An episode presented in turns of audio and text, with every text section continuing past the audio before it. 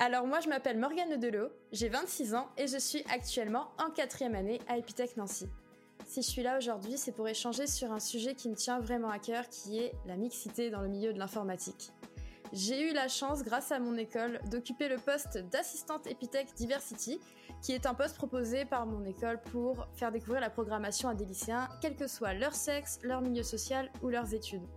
J'ai aussi eu la chance d'être responsable événementiel dans l'association EMA, qui est une association à but non lucratif qui fait la promotion de la mixité auprès d'un public plus large dans des lieux comme les ateliers Google. Et pour terminer cette rapide présentation, mon école m'a également donné la chance de réaliser des cours une fois par semaine à une classe de CE1 afin de les éveiller au sujet de la programmation. Je vous invite à découvrir mon histoire dans ce podcast.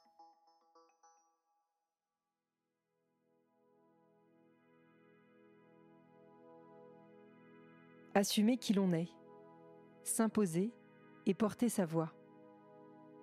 Peu de gens y arrivent, peu de gens osent. Morgane est une jeune femme étudiante en informatique et passionnée de jeux vidéo. Mieux que ça, elle sait en programmer. C'est dingue, non? Mais Morgane n'est pas un cas isolé. Pourtant, les clichés sur les filles dans la tech persistent. Alors personne n'a dit que c'était facile de faire bouger les lignes, de changer les mentalités. Mais il arrive un moment où il y a un déclic, un point de non-retour.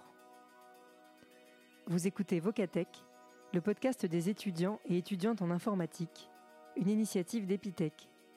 Et je vous propose d'écouter La voix qui s'élève de Morgane.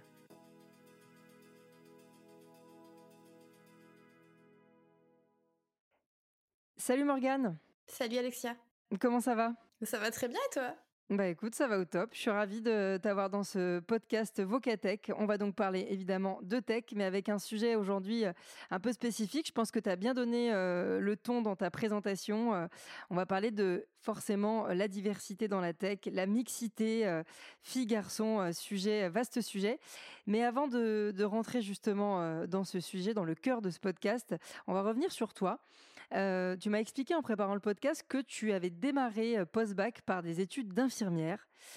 Qu'est-ce qui a fait que tu t'es retrouvée à Epitech et que donc tu n'as pas poursuivi tes études? À toi euh, Alors oui, effectivement, je suis sur un parcours un petit peu atypique. J'ai commencé donc par les études d'infirmière. Euh, J'hésitais un petit peu entre les deux dès le début, mais euh, une chose en étrangeant une autre, je me suis retrouvée euh, bah, dans le médical. Et ce qui m'a fait prendre conscience que j'étais pas au bon endroit, c'était à un stage vers la fin de la formation infirmière, donc la toute fin, euh, j'étais plus intéressée par comment était fait le logiciel pour rentrer les patients de l'hôpital que par les soins en eux-mêmes. Donc j'ai commencé à me poser des questions. Donc après, euh, je me suis renseignée, j'ai fait des recherches, euh, je suis tombée du coup sur Epitech, qui était une école qui proposait une formation avec beaucoup de stages, donc dans le milieu professionnel, et c'était quelque chose qui m'intéressait parce que je me voyais pas après plusieurs années d'études, euh, me rasseoir dans une classe euh, pendant cinq ans à écouter un professeur. Donc, euh, je me suis dirigée vers, vers cette école. Et alors, du coup, effectivement, tu nous as raconté l'anecdote du logiciel pour les patients, logiciel médical. Qu'est-ce que tu t'es dit? Qu'est-ce qui a fait qu'à un moment donné, tu as senti une petite flamme, un petit truc vibrer en disant, en fait, moi, ce qu'il me faut, c'est tout simplement faire des études dans l'informatique? En fait, il y avait quelque chose qui n'allait pas. Il y avait pas de logique des fois dans la manière de compléter ce logiciel, c'était pas évident. Les équipes se plaignaient parce qu'elles comprenaient pas forcément comment euh, comment réaliser leurs actions dessus. Et je me suis dit, hmm, c'est vrai qu'il y aurait peut-être des choses à faire. S'ils avaient fait le bouton de cette manière, on comprendrait plus facilement qu'il faut appuyer dessus. Et en fait, euh, quand j'en ai fait part du coup au personnel soignant, ils m'ont dit, mais qu'est-ce que tu fais? C'est c'est pas ça notre travail. Nous, on prend le logiciel et on l'utilise. Et donc en fait, c'est là que tu t'es dit, ok, moi, ce que j'aime, c'est le back office, euh, c'est euh, en fait pour créer des solutions. Euh, enfin, en fait, quelque part, ce que ce que ce que t'as découvert, c'est que t'aimais la programmation informatique, en fait, et le développement. En fait, c'est ça. C'est en fait, c'est pas plus le développement que ça. C'est plus la manière dont vous l'utilisez les gens de qu'est-ce qu'ils pourraient faire qui pourrait leur simplifier la vie dans, dans ce qu'ils ont besoin dans leur travail et euh, du coup, ça m'a fait aimer la programmation derrière, mais en arrière-plan. En fait, c'était plutôt l'expérience utilisateur, quoi, ou l'UX un peu. C'est ça. Et en me renseignant, j'ai testé deux, trois choses et euh, j'ai trouvé ça très intéressant. Et donc, te voilà à Epitech. Alors, tu débarques à Epitech, euh, tu as une équivalence, tu recommences à zéro. Euh, comment ça se passe? Alors, je recommence à zéro. Complètement à zéro. Parce qu'Epitech, chaque année est importante. Et vu que j'avais pas de base solide en programmation, c'était bien mieux pour moi de reprendre à zéro et de reprendre bah, la piscine, du coup, qui est euh, la première épreuve euh, pour chaque euh, élève à Epitech. et je regrette pas d'avoir repris à zéro parce que j'aurais jamais pu rattraper quoi que ce soit de mon côté. Est-ce que tu as un souvenir de la rentrée à Epitech après avoir quitté les bancs de l'école d'infirmière pour rejoindre une école dans la tech? Alors oui, je m'en souviens parfaitement bien parce que j'ai été assez surprise. Alors par deux choses. Euh, la première chose, c'était que bah, mes collègues de promotion étaient très jeunes. Forcément, parce que je, suis arrivée, j'avais 23 ans, et eux sortaient du bac. Donc, ils n'avaient pas de, recul sur la vie euh, étudiante, sur le fait de vivre seul. Euh, ils sortent de chez leurs parents. Et du coup, j'ai senti un clivage un peu entre eux et moi. Et la deuxième chose qui m'a surpris, c'était qu'on n'était que quatre filles. Et je me suis dit, où sont les filles? Parce que moi, je venais d'une école infirmière et c'était plutôt l'inverse.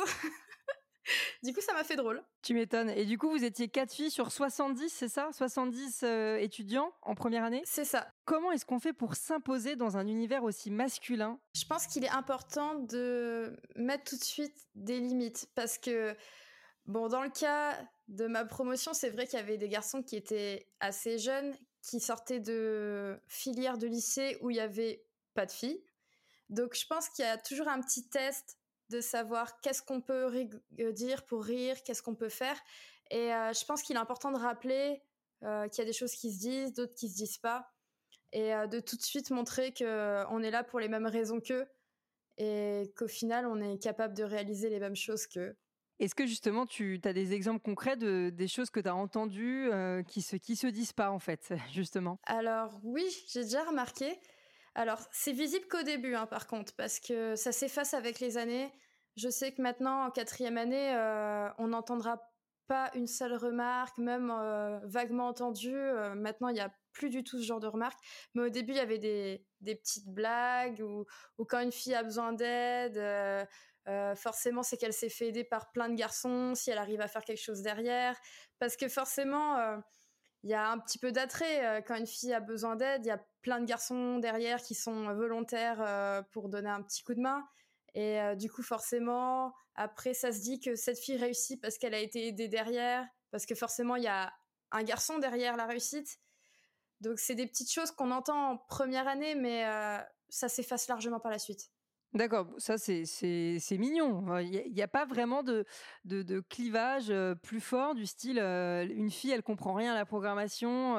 de toute façon, une fille geek ça n'existe pas. Il n'y a pas des choses un peu plus clichés que ça quand même que tu as, que entendu pendant ta première année? Si, des clichés, il y en a, mais ça s'efface tellement vite parce qu'on est toute l'année ensemble et on commence à se connaître bien plus en détail.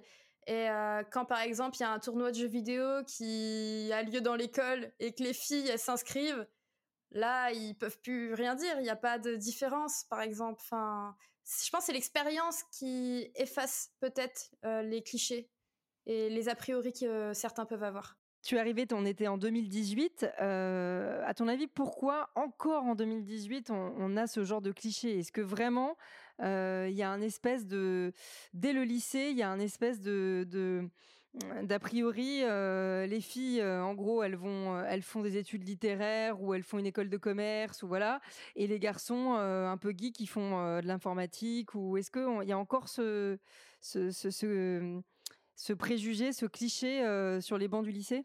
Je pense qu'il est encore là. Parce que sinon, on verrait une évolution flagrante dans les promotions qui arrivent, et ce qui n'est pas forcément le cas. Euh, je pense que d'ailleurs, ça date même plus loin que le lycée. Euh, malheureusement, il y a encore beaucoup trop, peut-être, d'influence qui classe encore les activités par sexe. Le football pour les garçons, la danse pour les filles.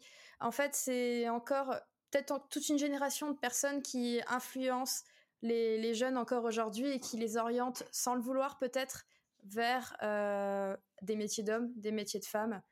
je pense notamment d'expérience par ma conseillère d'orientation du lycée qui m'a encouragée à aller dans du médical plus que de l'informatique. Et je pense qu'elle est encore en poste, par exemple.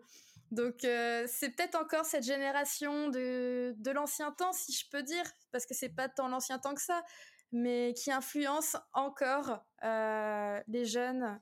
Et euh, j'espère que ça évoluera dans le, dans le bon sens pour les prochaines années, en tout cas. À quel moment tu t'es dit, bon là, il faut quand même que je m'investisse C'est presque du militantisme, en fait, quelque part. Alors c'était à ma première année à Epitech.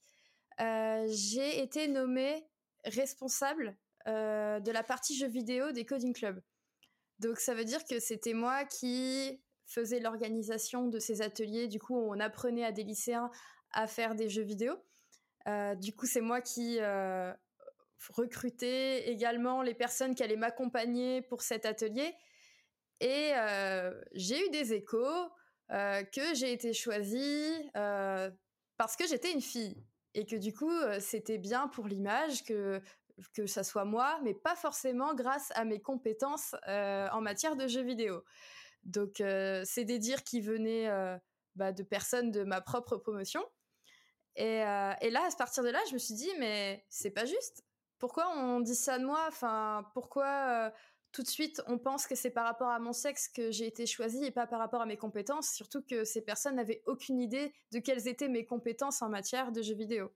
Donc, c'était mon moment déclic. Et donc ce point de départ, ça t'a amené vers euh, euh, ce que tu disais en présentation, vers euh, Epitech Diversity, est-ce que ou d'autres thèmes. Est-ce que tu peux nous parler de, toutes les actions que tu as commencé à mener petit à petit pour porter ta voix et pour justement éviter qu'il y ait ce genre de d'a priori et, de et de clichés sur bah oui c'est une fille forcément on l'a choisie parce qu'il faut montrer qu'on s'ouvre aux femmes mais bon voilà. Alors ce qui s'est passé c'est que du coup pour prouver euh, à tous que euh, bah, j'étais capable de, gérer des ateliers de programmation sur les jeux vidéo, que j'étais capable, moi en tant que fille, et qui du coup, euh, comme toutes les filles de l'école, on était capable de faire des grandes choses, autant que les garçons. Donc en fait, mon combat au début, il a été plus de montrer que je savais faire et en faire plus, en faire toujours plus, toujours plus, toujours plus, bosser plus. Euh, pour montrer euh, de quoi j'étais capable derrière. Donc après, Epitech Diversity, du coup, c'est un module qui a été créé, euh, ça a été créé l'année d'après. Et du coup, je me suis investie à fond dedans. Et c'est pour ça que j'ai pu décrocher mon poste d'assistante Epitech Diversity, parce que j'étais la personne qui était le plus impliquée à ce moment-là dans les activités d'ateliers de programmation avec des lycéens. Donc en fait, mon action finalement, elle n'a pas été crier que c'était euh, pour la place des filles, mais euh, pour moi c'était une manière de montrer que en étant volontaire, en mettant des efforts dans son travail, on pouvait tous être au même niveau. Et du coup, il y a eu Epitech Diversity. Il y a eu également du coup l'association Emma que j'ai intégrée à la fin de ma première année également. Donc quasiment après l'événement du jeu vidéo. Euh, et, là, c'était très plaisant parce que euh, je me suis retrouvée avec euh, d'autres personnes qui avaient envie de mener le même combat que moi. Donc, j'étais avec deux autres filles qui avaient une volonté de faire également, qui du coup me donnaient encore plus envie bah, de faire des, grandes choses. Donc, ensemble, on a pu animer des ateliers bah, Google Atelier numérique de Nancy. Donc ça nous a donné euh, une bonne visibilité. On a pu travailler avec des enfants, avec des personnes plus vieilles, euh, même avec des personnes curieuses. Dis donc, tu as fait vraiment beaucoup de choses, tu t'es beaucoup investi. À quel moment il y a eu justement la reconnaissance euh, que tu n'as pas forcément cherché au tout début, mais qui a été générée par ce fameux épisode des jeux vidéo? Bah, En fait, la reconnaissance, enfin, je la vis un petit peu maintenant. Enfin, rien que là, de, parler avec toi, de faire euh, ce podcast, c'est énorme parce que je pensais pas me retrouver là pour parler de, tout ça. Enfin, quand je suis arrivée en première année, ça, enfin, j'imaginais même pas être invitée et discuter de ça. Enfin, je pense que la la reconnaissance, si on peut parler de reconnaissance, je la ressens maintenant parce qu'on me contacte pour en parler. Bah écoute, je suis très touchée aussi que tu la vives comme ça. mais j'imagine que à travers tes différentes actions, que ce soit pour Epitech Diversity, pour la classe de CE1 ou à travers Emma, tu as quand même eu des moments où tu as senti que ce que tu disais et les actions que tu menais avaient un, sens, résonnaient en toi et, portaient ses effets sur les autres. Oui, oui, également. Ça, c'est bah, à chaque fin d'atelier. C'est vrai que du coup, j'en ai fait un, un petit paquet euh, ces dernières années, mais à chaque fin d'atelier, il y a cette satisfaction d'avoir transmis une passion, d'avoir euh, peut-être donné euh, des belles idées dans la tête, des idées de futur, des idées de carrière.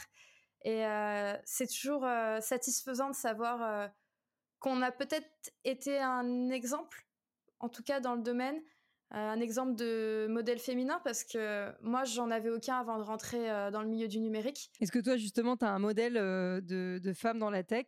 Alors moi, j'aime beaucoup Lama Nashman. Alors c'est une grande femme. Alors c'est une ingénieure américaine qui est spécialisée dans l'intelligence artificielle. Et c'est une femme de l'ombre, pour le coup, parce que c'est quand même elle qui a mis en place le système de communication de Stephen Hawking. Ah oui. Donc c'est quelqu'un qui a accompli une prouesse technique incroyable et bah on n'entend pas forcément parler d'elle dans des exemples de, femmes qui ont fait des choses incroyables et pourtant euh, elle a fait une avancée euh, de dingue dans le milieu du médical. Dans quelle mesure aujourd'hui tes études à Epitech t'épanouissent déjà d'un point de vue juste parcours étudiant, voilà, comment tu te sens à Epitech, comment ils t'accompagnent pour tes projets, pour tes stages. Est-ce que tu peux nous parler un peu de tout ça? Alors ce que j'ai, ce que j'aime à Epitech, c'est qu'on prend en compte l'individu. C'est-à-dire qu'on peut avoir tous des passions différentes et Epitech nous donne la chance d'essayer d'exploiter nos intérêts pour après peut-être en faire un métier plus tard. Euh, je m'attendais pas à ça. Euh, avant de rentrer à Epitech, je savais que c'était une bonne école, mais pour le coup, euh, j'aime beaucoup le côté pédagogique. Epitech m'a offert de quoi développer ce côté pédagogique euh, avec les ateliers que j'ai pu faire. J'adore le jeu, tout ce qui est jeux vidéo. Et Epitech m'a permis du coup d'apprendre à, à, en réaliser, du coup de faire des ateliers pour apprendre aux autres également. Et euh, là, actuellement, en quatrième année, j'ai des modules de cours que j'ai choisis parmi une, longue liste de au moins 80 euh, modules différents. Et euh, j'ai pu choisir ce que j'avais vraiment envie de faire. Donc là, j'ai pu faire des jeux vidéo. Je peux également faire de la gestion de projet. En fait, c'est nous qui modélisons un petit peu notre programme de la quatrième et cinquième année. Donc euh, c'est ça que j'apprécie beaucoup et ce qui me permet de me sentir épanouie dans ce que je fais, c'est de choisir exactement ce que je veux faire. Ok, génial. Alors moi j'ai une dernière question pour toi Morgane. Euh, tu te vois où dans 5 ans? Ouh, Alors, dans 5 ans, euh, là ça serait vraiment dans un idéal où tout se passe comme dans mes rêves. mais je sais que j'aimerais bien essayer de lancer un studio de jeux indépendant. Donc euh, ce sera un rêve qu'on a, a avec euh, mon copain qui est également euh, passionné de programmation dans le milieu du jeu vidéo. donc bon, c'est bien trouvé.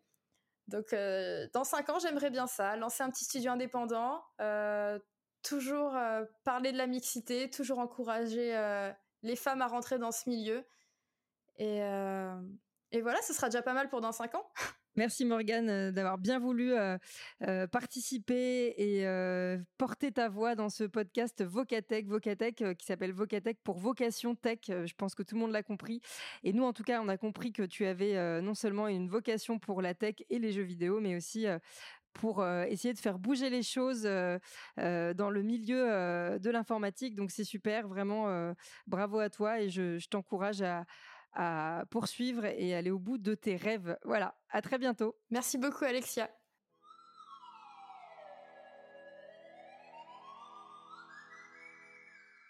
Vocatech est produit par Capella Productions. Musique et post-production, Maxime Fari.